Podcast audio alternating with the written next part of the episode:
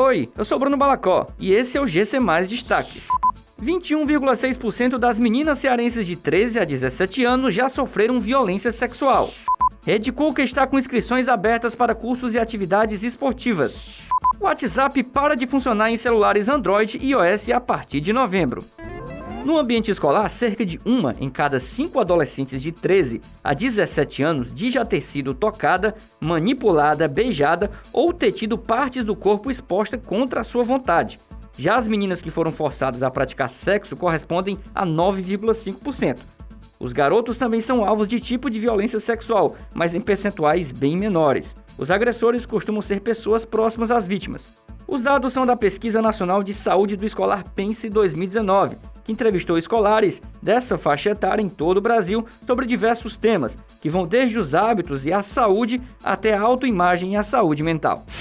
Estão abertas as inscrições para cursos de formações e modalidades esportivas gratuitas na rede Cuca.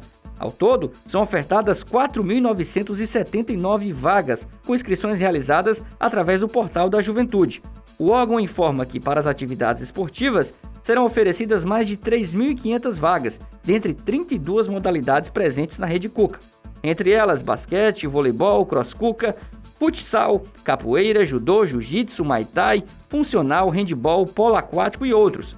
Confira a lista completa lá no portal gcmais.com.br. E os interessados devem acessar o portal da Juventude para realizar a matrícula. Será necessário ainda ter CPF e e-mail válidos. Praticidade, simplicidade e rapidez. Essas são algumas das qualidades do WhatsApp que conquistaram milhões de brasileiros nos últimos anos.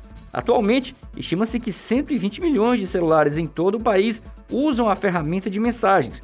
Porém, uma parcela dessas pessoas ficarão com o WhatsApp bloqueado por conta de uma atualização. A partir de 1 de novembro, os aparelhos que ainda estão com o sistema operacional 4.04 iOS 9 ou qualquer versão anterior a essas ficarão sem o aplicativo do WhatsApp. Isso porque a ferramenta exige que os dispositivos estejam com o sistema atualizado para que as funcionalidades sejam usadas de maneira por todos os usuários.